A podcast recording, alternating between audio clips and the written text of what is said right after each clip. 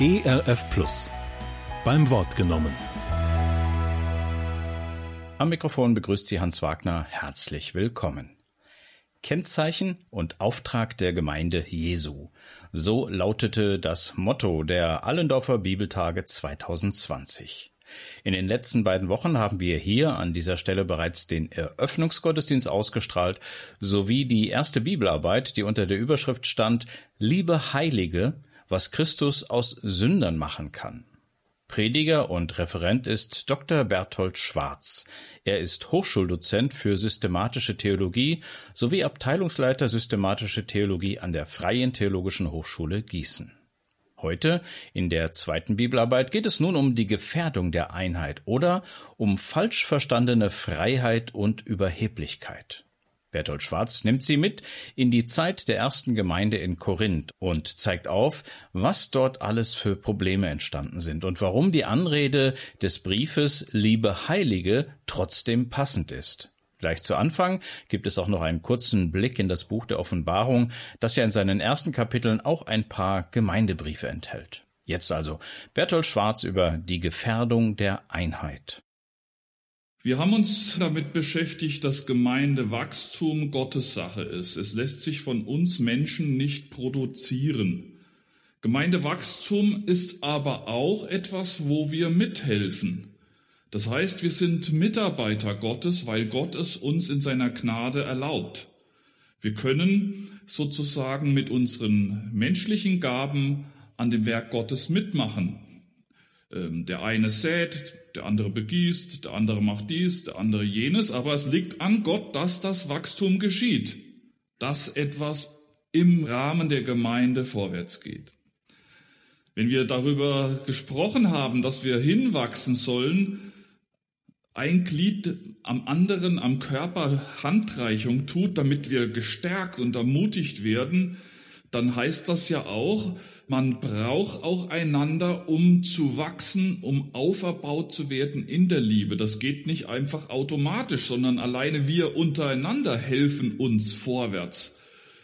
Aber im gleichen Kapitel, wo wir auf der einen Seite ermutigt werden, hey Leute, lasst uns wachsen zu Christus hin, er ist die Energiequelle, lasst uns wachsen und uns gegenseitig erbauen in der Liebe, gibt es ein paar Verse, weise aber auch gleichzeitig diese andere Perspektive und über die geht es so ein Stück weit nachzudenken.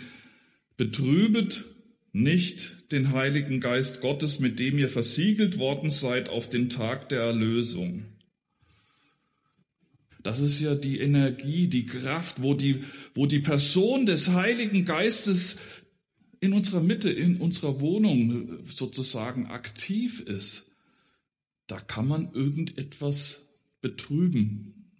Und dann zählt Paulus einiges auf. Alle Bitterkeit, Wut, Zorn, Geschrei, Lästerrede, das sei verbannt aus eurer Mitte, samt allem, was böse ist. Vielmehr, so müsste man fast ergänzen, vielmehr seid gütig zueinander, seid barmherzig und vergebt einander, wie auch Gott euch in Christus vergeben hat. Folgt nun dem Beispiel Gottes als geliebte Kinder und führt euer Leben in der Liebe, wie auch Christus uns geliebt und sich für uns hingegeben hat als eine Gabe und ein Opfer für Gott, als ein lieblicher Wohlgeruch. Hier sind wir sozusagen mittendrin in dieser herausfordernden Grundthese des heutigen Abends, wo wir uns damit beschäftigen, wie man die Einheit gefährden kann, das beginnt unter anderem damit, dass man den Geist Gottes betrübt. Und das hängt mit solchen Stichworten zusammen wie Bitterkeit, Wut, Zorn, Geschrei und Lästerrede. Und zwar untereinander, in, unter denen, die da miteinander Kinder Gottes sind. Wenn der Paulus das hier schreibt und er sie ermahnt, dass sie darauf achten sollen, dann gab es das auch damals. Und wir müssen damit rechnen, dass es das auch in unserer eigenen Mitte gibt. Möglichkeiten, dass die Kraft Gottes, dass der Heilige Geist, der in uns, in unserer Mitte ist, im Tempelraum sozusagen, den wir als Christen bilden, dass der traurig gemacht wird. Und damit wird er auch in seiner Wirksamkeit zumindest beschränkt. Was sieht Christus, wenn er unsere Gemeinde genauer betrachtet? Das ist sozusagen die Grundfrage in dem ersten Teil. Was sieht der Christus, wenn er mehr oder weniger mal genau auf uns blickt? Christus sieht natürlich immer auch uns als Einzelne, denn wir haben ja eine Beziehung zu Jesus im Gebet, in unserer Stille. Aber wir sehen in der Heiligen Schrift überall immer wieder diese Hinweise, dass Christus, dass der lebendige Gott die ganze Gemeinde sieht vor Ort. Und das wollen wir uns erstmal vom biblischen Zeugnis in Erinnerung rufen und dann wollen wir es auf uns übertragen. Wenn wir am Ende der neutestamentlichen Brief- und Schriftsammlung schauen, finden wir ein einzigartiges Schreiben vor uns, die sogenannte Johannes-Offenbarung. Offenbarung, das wird vielfach verwendet, auch beim Paulus im Galaterbrief, wenn er davon spricht, dass das, was er über das Evangelium weiß, das hat er sich nicht ausgedacht. Da ist er auch nicht für nach Jerusalem gefahren und hat Petrus gefragt, sondern das ist ihm durch Offenbarung geschenkt worden. Das wurde ihm enthüllt. Und so haben wir hier eine Enthüllung von Christus im Blick auf bestimmte Ortsgemeinden im Vorderen Orient.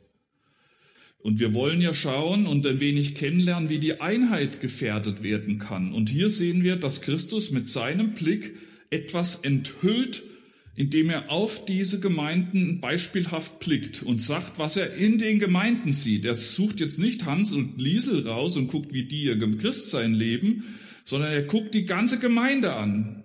Alle miteinander, die da vor Ort Gemeinde sind, die guckt er alle an. Das ist der Blick, der hier in der Offenbarung Kapitel 2 und 3 uns vor Augen gemalt wird. Und da sehen wir mal die Probleme, die in diesen Gemeinden von Christus angemahnt werden.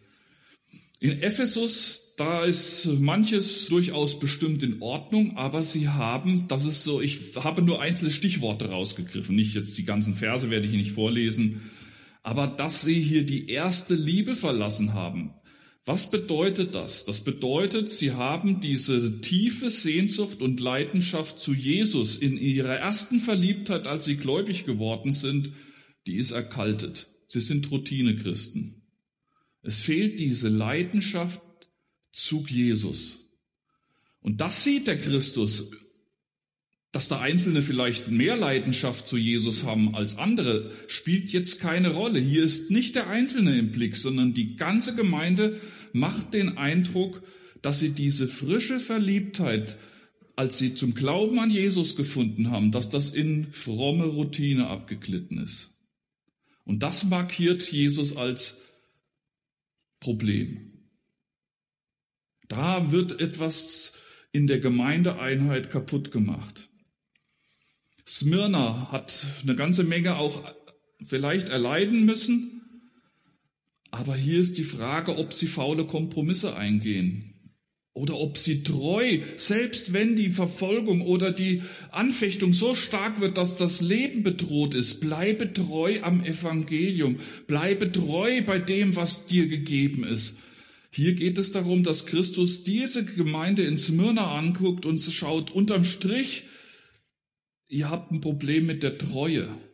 Vielleicht geht ihr faule Kompromisse ein, um nicht die negativen Konsequenzen tragen zu müssen. Pergamon, da gibt's vieles auch, was nützlich und gut ist, und die Frömmigkeit wird ja in der Regel manch in den Ständschreiben auch genannt. Das habe ich für dich, das lobe ich und das finde ich prima und das läuft bei euch ganz toll, aber ich habe wieder dich. Und hier ist es so, dass offensichtlich in Pergamon so eine Art Götzenverehrung zugelassen wird. Eine Art von falscher Religiosität, die man mit innerhalb der christlichen Gemeinde duldet. Oder Thyatira ist gefährdet, sich von der Wahrheit ablenken zu lassen. Prüfet die Geister, also das heißt, schaut, was da für Einflüsse auf euch einwirken. Sind die alle von Gott oder lasst ihr euch da ins Boxhorn jagen und auf eine falsche Fährte locken? Seid ihr noch bei der Spur dessen, was die Wahrheit des Evangeliums ist? Prüfe die Geister, ob sie von Gott sind, so müsste man vielleicht in aller Kürze sagen. Und in Sardes, ähm, da ist vieles fromm, vieles prima, die haben das richtige Glaubensbekenntnis möglicherweise, die bekennen immer alles treu, sind bibeltreu bis zu den Zähnen. Es fehlen die guten Werke. da merken wir, wie das immer wieder unterschiedlich ist. Und der Christus guckt die ganze Gemeinde an. Und Philadelphia, die ist ziemlich in Mitleidenschaft gezogen, kleinmütig, schwach. Und hier ist gar keine Ermahnung drin. Hier wird einfach nur gesagt, sei getrost, ich komme bald. Da spricht Christus seine Gegenwart und sein Kommen zu und macht damit deutlich, ähm, sei getrost, haltet durch. Da gibt's gar keine Ermahnung in dieser Gemeinde in Philadelphia. Und Laodicea ist in der Gefährdung, dass sie praktisch sich überhaupt nicht mehr auf eine, in der Position dem Evangelium zuwendet und auch Christus zuwendet, sondern die ist lauwarm, immer angepasst an das, was gerade so das, wo das Fähnchen hinweht, da wenden sie sich hin, sind angepasst an die Strömungen, die gerade um sie herum wehen. Ach, dass du doch lieber kalt wärst, also ganz von mir weg, oder warm sozusagen ganz bei mir, aber da du lauwarm bist, werde ich dich ausspeien aus meinem Munde. Also das Gerichtswort über eine Gemeinde wird hier zum, zur Sprache gebracht. In diesen sieben Sendschreiben-Gemeinden wird deutlich, wo die Einheit gefährdet werden kann.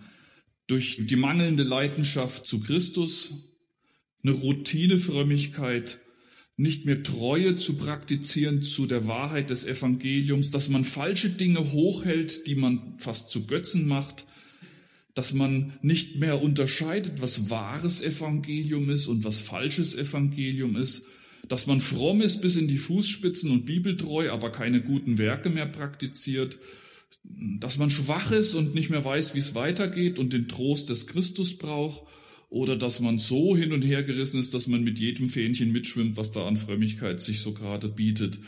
Und das alles sind Gefährdungen der Einheit, Gefährdungen der Gemeinde. Und der Christus ist hier bei den Sendschreiben-Gemeinden noch so radikal, wenn nicht, dann werde ich deinen Leuchter umstoßen.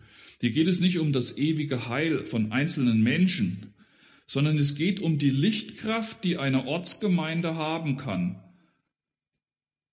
Es gab mal in Erlangen, wie an allen Universitäten, die sogenannten 68er, die haben dann auch überall protestiert. Die Universitäten waren teilweise blockiert von den Protestlern.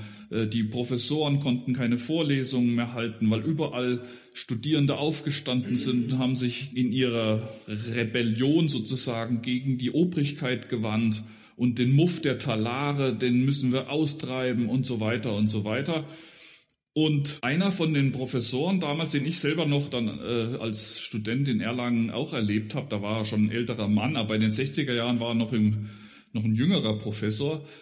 Da war dann auch wieder so ein aufmüpfiger Geist in einer der Kirchen in Erlangen und äh, da predigte einer und erzählte da eine ganz merkwürdige Wahrheit, die keine Wahrheit war, sondern ein ganz verzerrtes Evangelium und, und, und redete Revolution und alles Mögliche. Und mitten im Gottesdienst ging ähm, dann dieser Professor, stand aus der Bank auf, ging vorne zum Altar, also das ist ein Landeskirche hier Gottesdienst, und machte alle Kerzen aus am Altar.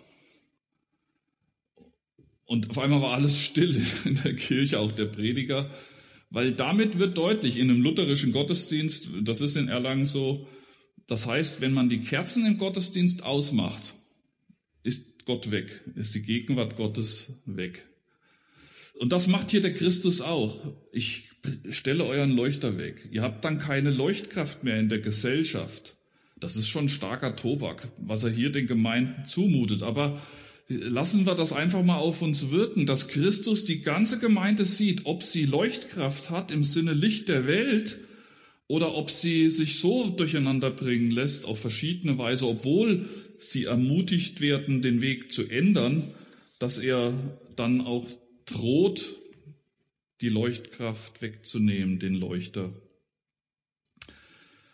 Ich will euch an der Gemeinde in Korinth zweitens ein wenig das noch konkretisieren. Das sind jetzt aus den Sendschreiben-Gemeinden mehr oder weniger so allgemeine Hinweise, aber in, in Korinth finden wir dann noch mehr von Herausforderungen, die uns alle auch betreffen sollten, wo wir drüber ins Nachdenken kommen sollten.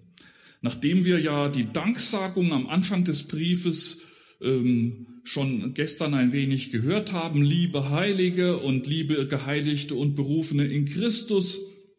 Wunderbar, ich freue mich und so weiter. Kommt ja relativ schnell dann aber auch auf die Missstände in der Gemeinde zu sprechen und dass dort nach der Abreise des Paulus, als er von Korinth dann weiterreiste, um seinen Missionsdienst an anderen Orten fortzuführen, dass da einige Unsitten in der Gemeinde eingetreten sind. In Kapitel 1 bis Kapitel 4 spricht er zunächst von den Gespaltungen, die auf einmal in der Gemeinde aufgetreten sind. Spaltungen, wo die heilige Kirche, die Wohnstätte Gottes, dort wo der Christus seine Braut hat, dass da auf einmal sich Dinge ereignen, ich gehöre des Christus, ich gehöre zum Apollos, ich gehöre zum Petrus, so dass da in der Spaltung viel durcheinander geraten ist und die Gemeinde damit sich in ihrer Einheit gefährdet war und sie zu zerbrechen drohte. Und Paulus adressiert mitten hinein, nachdem er sie als liebe Heilige und berufene Heilige in Christus angesprochen hat, kommt er auf die Probleme gleich zu sprechen. Denn einige aus der Korinther Gemeinde haben dem Paulus geschrieben, was für Zustände in Korinth sind. Wie ich von den Leuten der Chloe gehört habe, bei euch soll es ja ganz schön drunter und drüber gehen. Und das adressiert der Paulus entsprechend. Liebe Heilige, und dann geht's los.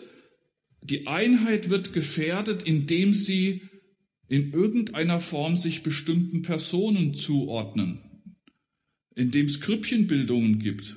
Wir gehören zu dem Trupp, wir gehören zu dem Club, der lieber Lobpreis singen will mit erhobenen Händen. Wir gehören zu dem Club, der lieber den ganzen Tag nur Bibel lesen will. Wir gehören zu dem Club, der es ganz wichtig findet, dass man sich nur um die Kinder kümmert. Wir gehören zu dem Club, der unbedingt Woche für Woche einen Tisch in Weilburg aufbauen muss, um dort zu evangelisieren. Und vier Gruppen und jeder äh, sagt, das ist wichtiger als ihr und ihr dürft das jetzt nicht so machen, wir müssen alle Konzentration darauf legen. Also das wäre auch eine Möglichkeit, wie man eine Gemeinde dazu bringt, unterschiedliche Gruppen und Spaltungen zu initiieren. Und das gefährdet die Einheit, wenn man hier nicht mit dem Bewusstsein an die Aufgaben herangeht, dass wir miteinander die Wohnstätte Gottes sind, sondern der eine meint, wir sind wichtiger mit unserem Anliegen als ihr. Und was ihr macht, das ist sowieso nicht so wichtig. Wir gehören des Petrus. Und der Petrus ist immerhin einer der wichtigsten Apostel gewesen. Was ist, wer ist denn schon der Apollos? Ne, wir gehören zum Apollos. Der ist viel evangelistischer als der Petrus. Wir finden Spaltungen der Gemeinde, dann finden wir, dass sie aufgrund von mangelnder Mündigkeit meinen, sie hätten den großen Durchblick, aber im Grunde haben sie überhaupt keinen Durchblick, sondern sie verhalten sich wie kleine Kinder, die um Spielsachen zanken und streiten und aus dieser Unmündigkeit, wo man kein richtiges Urteil fällt, sondern nur emotional reagiert, aufbraust und Entscheidungen fällt, das ist etwas, was Paulus mit unmündig bezeichnet oder mit fleischlich. Das, was ihr da urteilt, das ist nicht mit Geist und mit Verantwortung geurteilt, sondern das habt ihr praktisch aus eurem Ich, aus eurer Ich-Sucht heraus entschieden. Und das mahnt er auch sofort an. Aber wir haben trotzdem am Anfang Liebe Heilige. Und dann kommt das ganz, der ganze Brief ist voll von Dingen, wo die lieben Heiligen dem Paulus ganz schön viel Not machen, wo der Geist betrübt wird, wo, wo er traurig wird, der Geist Gottes, der in unserer Mitte wohnt.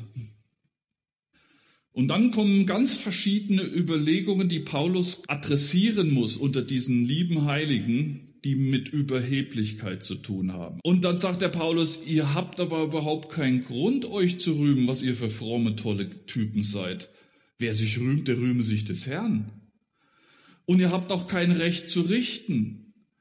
Und es passierte damals und es passiert heute. Nur, wir sollen ja von diesen Briefen lernen. Nicht, dass wir sagen, wir müssen jetzt das suchen, was in Korinth passiert ist, ob das auch bei uns ist. Es soll uns erstmal dafür die Augen öffnen, was es für Ursachen geben kann, dass die Einheit der Gemeinde gefährdet werden kann vor Ort. Mitten in der Zeit, wo noch die Apostel aktiv waren, konnte passieren, dass diese ganzen Dinge hier eine breite Front an Widerstand gegen das Evangelium und die Einheit zur Folge hatten. Kapitel 5, eins der katastrophalen Kapitel, wo ein Mann mit der Frau seines Vaters geschlechtliche Beziehung hatte. wenn das die Heiden hören, selbst unter den Heiden ist das ein absolutes No-Go. Das ist so ein Hammer, dass der dann deutlich macht, und das lasst ihr einfach zu, ist das Ausdruck der Gemeinde Jesu, der Wohnstätte Gottes, des Bethauses, liebe Heilige, Kapitel 1. Und das kommt davor. In Kapitel 6 Rechtsstreitigkeiten, da geht ihr praktisch bis vor den Kadi und vor äh, den Rechtsanwalt weil Nachbars Gatten, der Apfelbaum, der Ast in euren Gatten wächst oder was weiß ich, wegen Nichtigkeiten geht ihr praktisch vor den weltlichen Richter. Wisst ihr denn nicht, ihr Christen, wieder eine Seinsaussage, wisst ihr denn nicht, dass ihr die Welt richten werdet, ihr Christen? Ihr seid mit dem Christus auf dem Richterstuhl und richtet die Welt. Und ihr lasst euch in weltliches Gezänk hineinbringen, wo ihr in irgendeiner Weise über lapidare Dinge bis zum damaligen Gerichtshof marschiert. Also, liebe Leute, was ist denn mit euch los, ihr Korinther? Ihr seid wirklich nicht mehr richtig auf der Bahn. Ihr seid auf der Seite des Richters, wenn die Welt gerichtet wird. In Kapitel 6 dann die falsche Sexualität, meidet den Weg zur Hure. Es gab damals in Korinth und in verschiedenen anderen griechischen Städten gab es religiöse Praktiken. Tempelprostitution nannte man das damals im römischen Reich, gab es das an verschiedenen Ecken.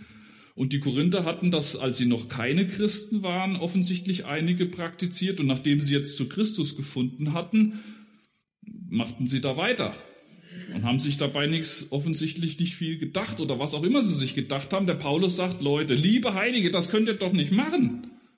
Wer eins ist im Körperlichen mit der Hure, der ist ein Geist mit und ein Fleisch mit ihr. Aber wir sind in Christus doch einem anderen zugesprochen und von dort her versucht er sie argumentativ dazu zu bringen, diesen Weg zu lassen. Oder in Kapitel 7 falsche Askese und Enthaltsamkeit im Blick auf die Ehe.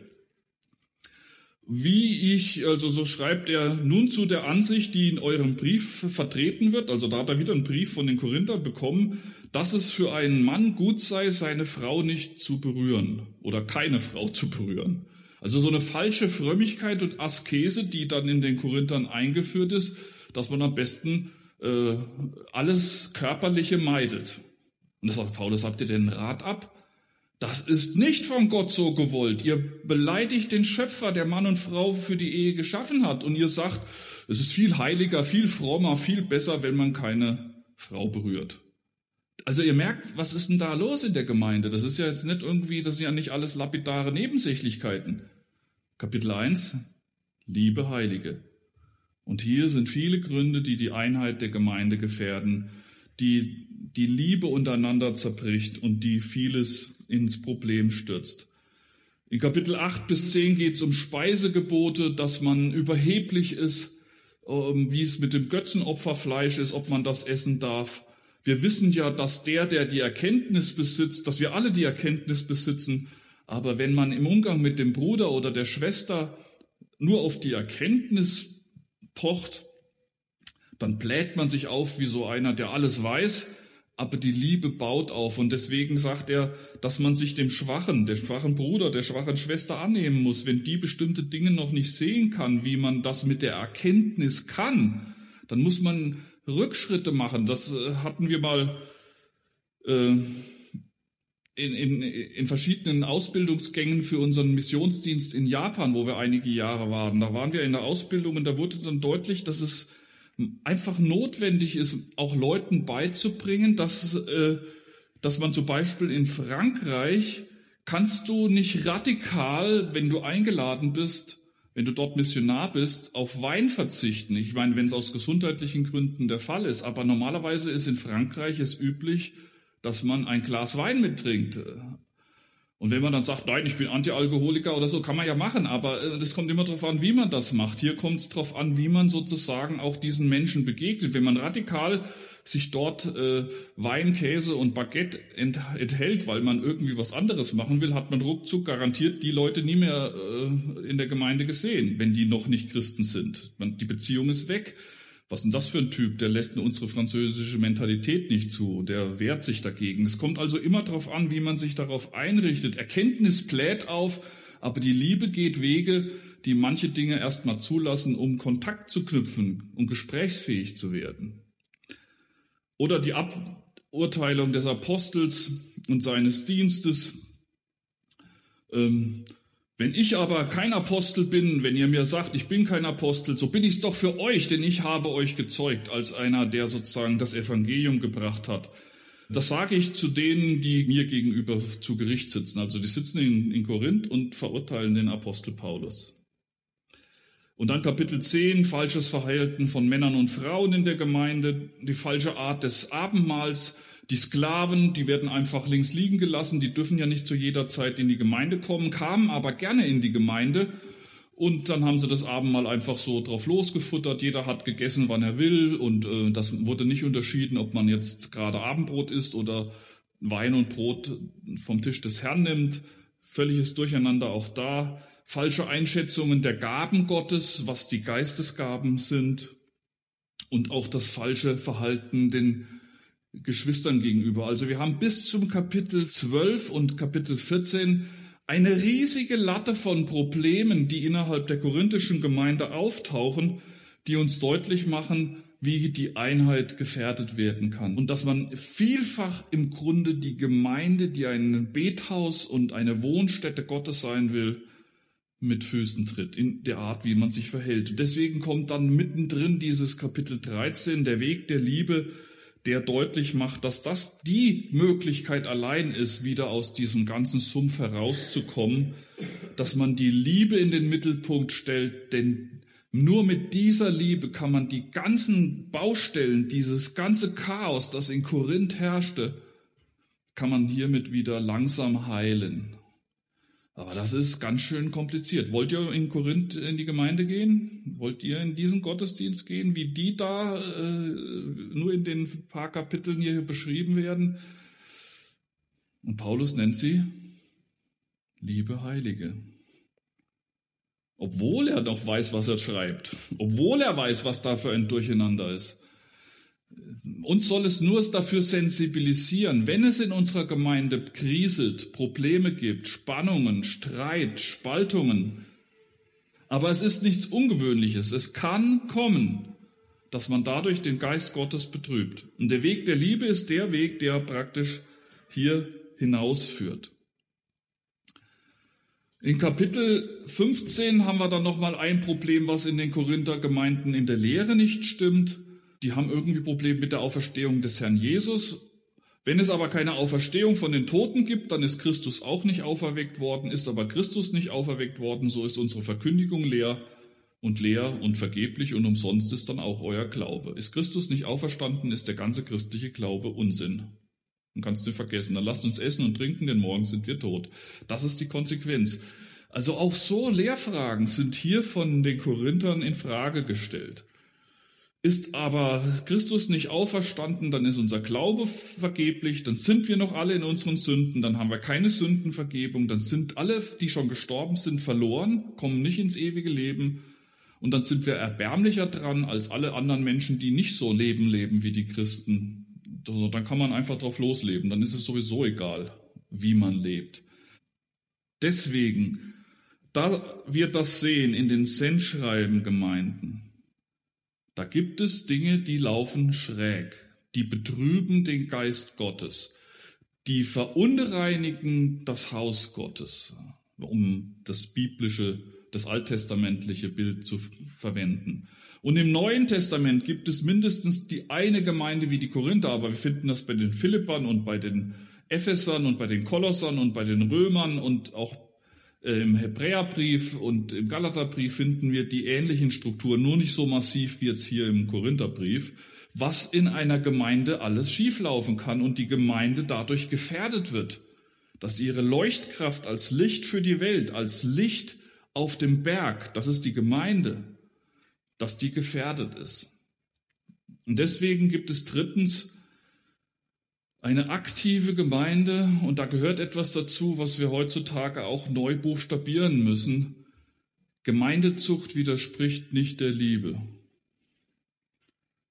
Und das ist so ein Aspekt, der ist in den letzten Jahrzehnten möglicherweise, entweder ist er, ist er falsch angewendet worden oder er ist gar nicht angewendet worden, aus verschiedenen Anpassungen an bestimmte Zeitströmungen. Aber ich würde sagen, der Paulus ist uns äh, als derjenige, der das Wort Gottes auch in unsere Zeit hineinspricht, ein Vorbild, dass wir hier durchaus das erstmal wieder auf unseren Schirm nehmen müssen. Gemeindezucht ist nicht gegen die Liebe gerichtet. Sie widerspricht nicht der grundsätzlichen Gemeinschaft von Liebe. Gemeinde ist immer aufgerufen zu agieren und zu reagieren. Und da gibt es dann verschiedene Aspekte, die man da auch mit berücksichtigen muss und die jede Gemeinde für sich seelsorgerlich abwägen muss. Es gibt falsche Lehre. Und wenn die falsche Lehre in eine bestimmte Richtung geht, dass die Gemeinde völlig gefährdet ist, den Grund und Boden ihres Heils zu verlieren, die Beziehung zu Christus in eine Art Götzendienst verwandelt wird, wie auch immer die falsche Lehre aussieht, dann ist eine radikale Wende notwendig. Im Galaterbrief heißt es dann mit massiven Worten des Paulus, verflucht sei, wer ein anderes Evangelium bringt, obwohl es überhaupt kein anderes Evangelium gibt. Wenn es ein Engel vom Himmel bringt oder ich als Apostel, ein falsches Evangelium ist hier ganz gefährlich und macht die Gemeinde kaputt. Und es gibt auch eine radikale falsche Lebensweise und das ist in 1. Korinther 5 der Fall. Zwei ganz massive, extreme Ausnahmesituationen führen dazu, dass man auch aus Liebe, nämlich aus Liebe zu dem ganzen Leib Christi, einzelne Glieder na, ausschließt. Denn ein bisschen Sauerteig, sagt Paulus, versäuert den ganzen Teig. Und dieser Sauerteig soll raus, damit der Süßteig Süßteig bleibt. Aber und das sehen wir im ersten Korintherbrief auch. Wenn wir den Brief lesen, wie viel Mal sagt er denn jetzt bei den ganzen Problemen, die ich da nur aufgezählt habe, von Kapitel 1 bis Kapitel 15, wie viel Mal sagt Paulus hier, jetzt reicht's aber raus mit euch? Einmal. 1. Korinther 5. Bei dem anderen, was macht er da? Zurechtbringen. Falsche Lehre im Blick auf die Auferstehung. Falsche Lehre im Blick aufs Kreuz. 1. Korinther 1, 18 bis 25. Es geht nicht um schlaue Weisheit. Die Korinther haben sich gebrüstet, was sie für fromme Leute waren und was sie für tolle Weisheiten produzieren. Die Torheit vom Kreuz, um die geht es und die haben die Korinther vergessen. Sagt er dann, ja, ihr habt das Kreuz vergessen, raus? Nein, Zurechtweisung, Erziehung, die Liebe gewinnt. Genauso auch in den ganzen anderen Dingen. Falscher Lebensstil heißt es da raus. Nein, Zurechtweisung, in Liebe gewinnen. Die ersten, die Korinther machen deutlich, es gibt hier mindestens zwei Verhaltensweisen im Blick, wie die Gemeinde aktiv werden kann. Wenn es wirklich ganz radikal geht, dass das Evangelium in der Grundsubstanz gefährdet ist oder so eine abartige moralische Verfehlung da ist, dass sie nicht mehr toleriert oder durch Seelsorge korrigiert werden kann, dann ist Gemeindezucht Maßnahme der Liebe, um zum Schutz der Gemeinde, des Hauses Gottes. Aber in den aller, aller, aller, allermeisten Fällen, wo wir uns in den Haaren liegen, wo wir Streit miteinander haben, wo es auch moralische Desaster geben kann, da heißt es nicht raus, sondern zurechtbringen. In väterlicher, in mütterlicher Geduld zurechtbringen und in Geduld und Liebe darum ringen, dass man sie, dass die Einzelnen in der Gemeinde wieder auf die Spur kommen, die Ehre Gottes zu suchen. Könnt ihr diese Unterscheidung so nachvollziehen? Die Korinther werden als liebe Heilige angesprochen. Sie machen ganz viel, was die Einheit gefährdet, durch Überheblichkeit, durch moralische Verfehlungen, durch lehrmäßige Irrtümer und trotzdem gibt es da eine Unterscheidung zwischen was ist gravierend und was ist zu erziehen. Wo muss man miteinander ringen, um wieder in die Spur zu kommen? Dieses Gespür zu finden, das ist für eine Ortsgemeinde oftmals ganz schön schwer. Ich kenne Gemeinden, ich kenne die Kirchengeschichte, kenne auch da Gemeinden äh, der letzten 100 Jahre. Wenn man da die Berichte aus verschiedenen äh, Gegenden liest, da hat einer mal nur Turnschuhe beim Predigen und nächste Woche hat er schon Pech gehabt. ob er noch mal überhaupt in der Gemeinde das Wort ergreifen darf. Also es gibt da manchmal überbordende Erziehungsmaßnahmen, die nicht der Liebe gemäß sind. Bevor einer aus der Gemeinde sozusagen als Liebesdienst ausgeschlossen wird, da, da muss was ganz Gravierendes passieren. Die anderen Aufgaben, wo wir einander in den Haaren liegen, wo moralisches oder lehrmäßiges schräg ist, schief ist, Spaltungen und Gruppierungen entstehen, da gebietet uns das Wort Gottes, bringt einander zurecht in Liebe und Geduld, bringt einander zurecht, geht die zweite, die dritte, die vierte Meile, in Geduld macht weiter. Das ist so ein Auftrag, wo die Gemeinde aktiv werden kann. Warum kann es in der Lehre und im Lebensstil eigentlich auch so unterschiedliche Dinge geben, die eine Gemeinde manchmal ganz schön in eine Zerreißprobe bringt? Könnt ihr euch das vorstellen? Der Hebräer 5 macht das so ein bisschen deutlich. Da macht er deutlich, dass, er, dass der Hebräerbriefschreiber die Gemeinde ermahnt, dass sie doch schon so lange mit Christus unterwegs sind, dass sie doch schon längst Meister sein sollen. Aber man muss euch wieder das ABC des Glaubens beibringen, denn ihr habt ja überhaupt noch nicht begriffen, was es mit dem Handauflegen und mit den Taufen und so weiter zu tun hat, also was Grundlagen des Glaubens sind. Daraus schlussfolgern wir auch an anderen Stellen beim ersten Petrusbrief, dass es in der Gemeinde immer auch Christen gibt, die noch auf Milchniveau das Evangelium aufnehmen, Babychristen. Und es gibt solche, die können schon mehr vom christlichen Glauben verstehen.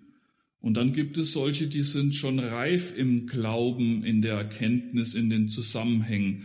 Es gibt also sowas, wie wir im natürlichen Wachstum vom Kleinkind zum Erwachsenen haben, haben wir das auch im Blick auf was christlicher Glaube ist. Und wenn ein Babychrist mit einer bestimmten Meinung zu dem Thema XY mit einem, der ein reifer Christ zusammenprallt, können das Welten sein in der Art und Weise, wie man etwas wahrnimmt. Und da kommt es darauf an, dass man miteinander lernt, diese auch Wachstumsmöglichkeiten äh, zu sehen und einander einzuräumen, dass man nicht da mit rigoroser so, sozusagen Erziehungsgewalt sagt, du musst jetzt als Babychrist das genauso sehen wie ich und wenn du das jetzt nicht siehst, dann bist du halt draußen. Sondern auch hier gibt es Wachstum im Erkennen, Wachstum. Ihr solltet längst Meister sein. Äh, euch kann man nur Milch zu trinken geben, denn feste Speise könnt ihr noch nicht vertragen. Das ist alles ganz normal. Und das sind aber oft Konfliktfelder in der Gemeinde. Die Sendschreiben und die korinthische Gemeinde sind nur erstmal biblische Folien das heißt nicht, ihr müsst jetzt nach dem suchen, was dort passiert ist.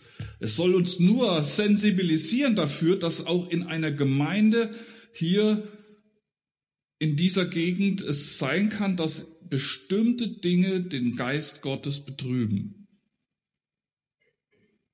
Im Miteinander, in der Art und Weise, wie er miteinander umgeht. Und die, das Maß, wie man sich in der Gemeinde verhalten soll, das finden wir vom Wort Gottes als Orientierung. Ein wichtiger erster Punkt ist natürlich, dass alles, was auch im 1. Korintherbrief in Kapitel 13 beschrieben wird, dass äh, der erste, die erste Arznei sozusagen, die in den Problembereichen neu beginnen muss, ist, äh, liebt ihr mich, sagt Jesus, dann tut ihr auch meine Gebote. Also, dass jeder sich danach ausrichtet, auf Jesus zu blicken, den Anfänger und Vollender des Glaubens, die Liebe zu Jesus zu artikulieren und dann auch das zu tun, was Gott, was Jesus will. Also dann auch diesen Wut, dieses Geschrei, dieses Geplärre, diese Überheblichkeit, dieses Mobbing, diese Arroganz, dieses mit dem will ich nicht und wenn der das so macht, dann will ich mit dem auch nicht. Also all diese Dinge werden jetzt erstmal absorbiert. Liebst du mich? Dann hältst du auch meine Gebote, dann bist du nicht arrogant, dann bist du nicht überheblich, dann wirst du deinen Bruder und deine Schwester nicht mies machen, weder im Einzelgespräch noch äh, in, hinter vorgehaltener Hand. Wenn ihr meine Gebote haltet, so bleibt ihr in meiner Liebe. Und wie ich des Vaters Gebote halte und bleibe in seiner Liebe. Also die Liebe, die uns hier durchdringt und auch wieder den ersten Angriffspunkt bietet, den, die, Geistbetrübung aufzulösen, die ist hier verankert. Liebe zu Jesus und Liebe zum Nächsten. Ist der erste Punkt, der das, was den Geist in der Gemeinde betrübt, traurig macht, aufzuheben. Und es geht darum, dass das das Gebot des Herrn ist, das wir hier ernst nehmen müssen.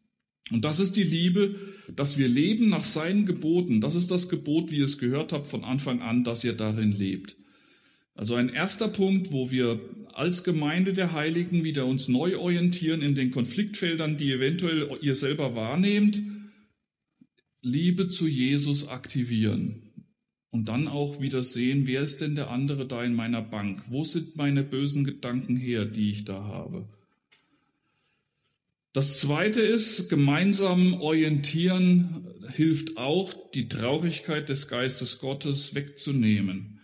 Und mindestens vier Orientierungspunkte bietet die Apostelgeschichte, wenn sie sagt, und die Gemeinde hielt fest an der biblischen Lehre, an der Apostellehre, an der Gemeinschaft untereinander, am Herrenmahl, Abendmahl und am Gebet. Das waren vier Grundpfeiler, mit denen sich die Orientierung auf das eigentliche Ziel, auf die Gemeinschaft mit Gott wieder gewinnen ließ. Sie blieben aber beständig in der Lehre der Apostel, in der Gemeinschaft, im Brotbrechen und im Gebet. Neben der Liebe sind diese vier Aspekte ganz wesentlich, um wieder neu zu wissen, wir sind Haus Gottes, wir sind Leib Christi, wir gehören zusammen. Wir haben Gemeinschaft nicht als ein Verein, sondern als die wunderbare Tempelgemeinschaft, wo Gott selbst Wohnung genommen hat. Diese vier Punkte orientieren uns weg von uns und unserem Zorn, dem anderen in der Gemeinde gegenüber oder mit was auch immer wir für Probleme haben und richten uns auf Gott aus. Und drittens, und sie waren täglich beieinander, einmütig im Tempel, brachen das Brot, hielten die Mahlzeiten, lobten Gott und fanden Wohlwollen vor dem Volk. Und der Herr fügte täglich hinzu, die gerettet wurden. Also Liebe, gemeinsam orientieren an den Aufgaben von Lehre, Gemeinschaft, Abendmahl und Gebet und gemeinsam Lobgemeinschaft sein, täglich einmütig beieinander. Das geht natürlich heutzutage nicht so wie damals in Jerusalem, aber dieses Bewusstsein, dass die Gemeinde der Heiligen im Lob vereint ist. Wer lobt, kann nicht grollen oder er lobt nicht. Die Ausrichtung auf Gottes Lob hilft dazu, dass man sich wieder besinnt, zu wem man eigentlich gehört. Und manche Konfliktfelder in der Gemeinde werden dadurch äh, überwunden. Und in Epheser 5 heißt es so schön, ermuntert einander mit Psalmen und Lobgesängen. Lied, Lobpreis, Lobgesang sind nicht nur einfach so Dinge, damit wir beschäftigt werden, irgendwas zu tun. Und jetzt leider in der Corona-Zeit können wir gar nicht so richtig laut loben und so weiter, sondern dahinter steckt auch, dass wir miteinander uns wieder von uns weg auf Gott hin konzentrieren. Auch das hilft in der Gemeinde im Konfliktfall, dass diese geistlichen Lieder, dieses gegenseitige Ermuntern durch Lobgesang, dass das dazu beiträgt, dass wir uns darauf besinnen, wer wir eigentlich sind. Denn wenn diese ganzen Dinge, die in den sieben Sendschreiben Gemeinden passiert sind, die in Korinth passiert sind oder in anderen Gemeinden des Neuen Testaments, um da wieder rauszukommen, ist in der Regel ein Schritt zurück. Wer sind wir? Und dann kann man wieder durch diese Konfliktsituation hindurchkommen, die Traurigkeit des Geistes überwinden, sich wieder in der Einmütigkeit des Leibes Christi vorfinden und dann auch die Probleme anpacken die dann eventuell in der Lehre liegen, im moralischen Verhalten, die die Gemeinde aktiv angehen muss. Die kann sie nicht unter den Teppich kehren. Sie muss handeln. Aber sie muss handeln in der richtigen Motivation und in der richtigen Gesinnung. Nicht nur um irgendwas zu machen, sondern um zurechtzubringen, um die Liebe praktiziert werden zu lassen, die manchmal auch ganz schön erzieherische Maßnahmen eventuell mit sich bringt. Und diese geistlichen Lobgesänge und geistlichen Lieder, die sind Dinge, die auch vom Herzen her uns ausrichten auf Gott selber. Und darauf kommt es ja letztlich an. Und gemeinsam zurüsten, dass wir auch darum bemüht sind, um die Gaben des Geistes zu trachten, dass die Gemeinde erbaut wird und damit vorwärts kommt Oder wie es hier in Epheser 4 heißt, damit die Heiligen zugerüstet werden zum Werk des Dienstes, dass wir wieder, was wir am Anfang sagten, miteinander verbunden sind durch Sehnen, durch Gelenke und einander dienen. Die Dienstbereitschaft ist eine wichtige Arznei gegen den Streitgeist oder auch gegen Überheblichkeit, die die Einheit der Gemeinde vor Ort gefährdet. Und so sollen wir einander dienen, einander helfen, einander ermutigen, einander ermahnen, einander stärken, weil wir Familie Gottes sind. Aber da muss man erstmal zu bereit sein, von dem Willi, der ältester ist, oder von dem, der Schwester, mir was sagen zu lassen. Äh, ich lasse mir ja sonst auch nichts in meinem Alltag sagen. Aber das ist nun mal in der Gemeinde anders, wenn wir das Bewusstsein haben, wer wir sind. Glieder am Leib Christi, Gemeinde Gottes, Kinder, Männer und Frauen, Schwestern und Brüder, Väter und Mütter, die zu Christus gehören. Und da gehört es nicht dazu, dem anderen über den Mund zu fahren, sondern da geht es dazu, einander zu ermutigen, zu ermahnen, vorwärts zu bringen, zu dienen, damit die Gemeinde erbaut wird. Das ist das letztliche Ziel. Weise zurecht, drohe und ermahne, kriegt der junge Timotheus von Paulus gesagt. Naja, viel Spaß. Also, Weise zurecht, drohe und ermahne gehört nicht zum Repertoire, mit dem wir normalerweise uns gegenseitig äh, praktisch äh, stärken oder auch vielleicht wirklich von einem falschen Weg wegbringen wollen. Aber das gehört mit dazu, auch die Akzeptanz, dass das sein darf. Wenn es ehrlich, wenn es in brüderlicher und schwesterlicher Liebe geschieht, wenn es darum geht, dem anderen zurechtzuhelfen, dann gehört das auch mit dazu, dass wir einander gemeinsam zurüsten. Also diese vier Punkte. Die Gemeinde wird aktiv, dass sie schaut, ob da Sauerteig raus muss und wenn nicht, dann geht es darum, dass wir die Gemeinde der Heiligen leben durch die praktizierte Liebe, dass wir uns ausrichten auf Lehre, Gebet, Abendmahl und Gemeinschaft, dass wir den Lobgesang gegenseitig als Ermutigung entdecken, dass wir uns gemeinsam zurüsten mit Ermahnen, Ermutigen, Drohen, Helfen. Das alles ist eine Dynamik, die die Gemeinde wieder aus einer Fehllage herausführen kann. Und die Schlussfolgerung, die ich daraus ziehe, die Glieder am Leib Christi sind mit unterschiedlichen Geistesgaben beschenkt. Da werden wir uns morgen Abend noch ein bisschen mit beschäftigen.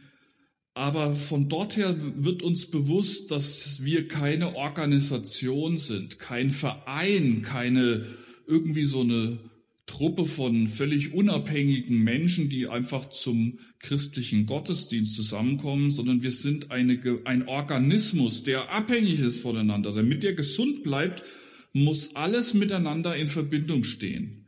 Die Glieder wirken zusammen zum gemeinsamen Nutzen aller in Verantwortung gegenüber dem Haupt Christus. Und das Band der Liebe hält das alles zusammen.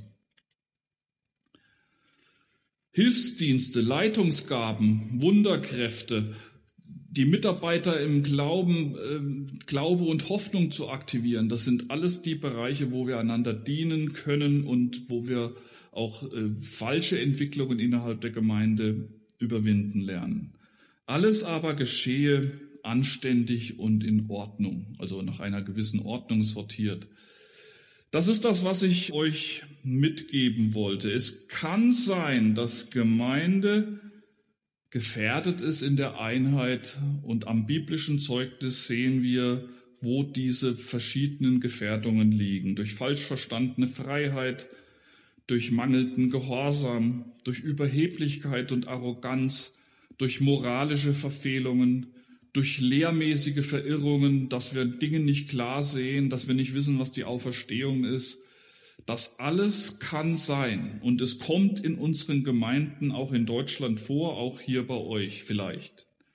Und das zu überwinden, das ist eine Aufgabe, die mit den verschiedenen Bereichen als Hausaufgabe beginnt, wie ich sie hier grob skizziert habe. Wenn wir uns daran orientieren, dann wird auch die Traurigkeit des Heiligen Geistes aufhören und die Einheit des Leibes Christi wird sich wieder sichtbar darstellen. Natürlich ist der Heilige Geist nicht davon abhängig, dass wir ihm erstmal einen Gefallen tun. Der Heilige Geist überführt auch von Sünde, wie wir in, 1, in Johannes 14 hören. Er ist aktiv, damit wir überhaupt wieder den Durchblick bekommen.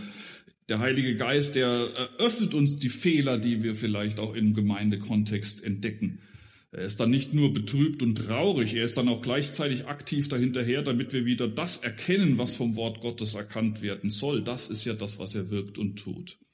Kennzeichen und Auftrag der Gemeinde, es ist nicht immer alles rund und schön, wie Gemeinde abläuft. Und wenn wir entdecken, wenn ihr entdeckt, da ist was, was getan werden muss, dann geht in die stille Kammer, dann betet darum, lasst euch die Augen öffnen, was getan werden muss und dann mit den einzelnen Punkten, die ich skizzierte, lasst euch dazu bringen, wieder die Einheit sichtbar zu machen, zur Ehre Gottes.